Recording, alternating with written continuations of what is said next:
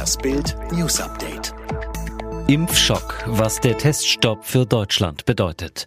Es war die große Hoffnung, mit der wir das Coronavirus besiegen wollten. Im Juni bestellte Gesundheitsminister Jens Spahn beim britischen Pharma-Riesen AstraZeneca 54 Millionen Impfdosen.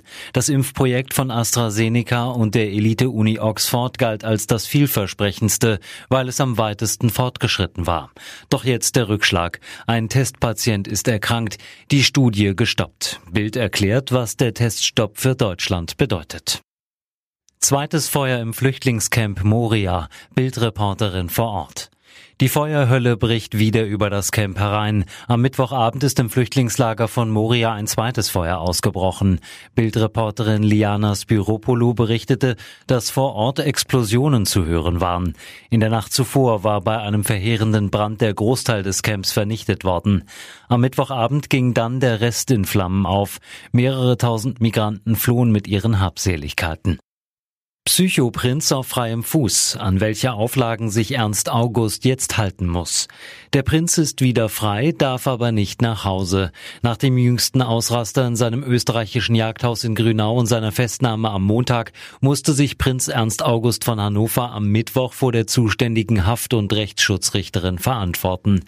Sie entschied, der Ehemann von Caroline von Monaco kommt nach zwei Nächten in der Justizanstalt Wels unter Auflagen wieder auf freien Fuß.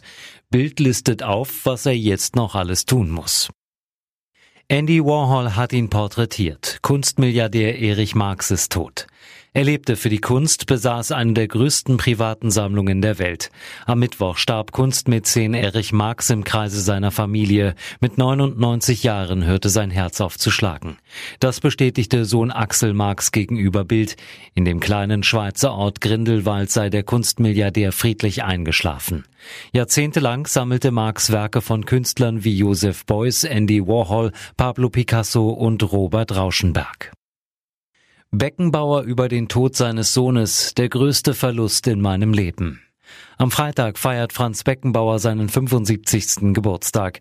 Die Leichtigkeit, mit der er lange Zeit durchs Leben geschwebt ist, wurde oft mit Glück verwechselt. Von einem englischen Trainer stammt der berühmte Satz, der Franz ist so ein Glückspilz, wenn er aus dem Fenster springt, fliegt er nach oben. Beckenbauer selbst sagt, Glück muss man sich erarbeiten und man könne es nicht für immer festhalten. Das habe er nie so deutlich gespürt wie im Juli 2015, als der jüngste seiner drei Söhne an einem Hirntumor starb. Mehr in der Bildserie zum Ehrentag des Fußballkaisers.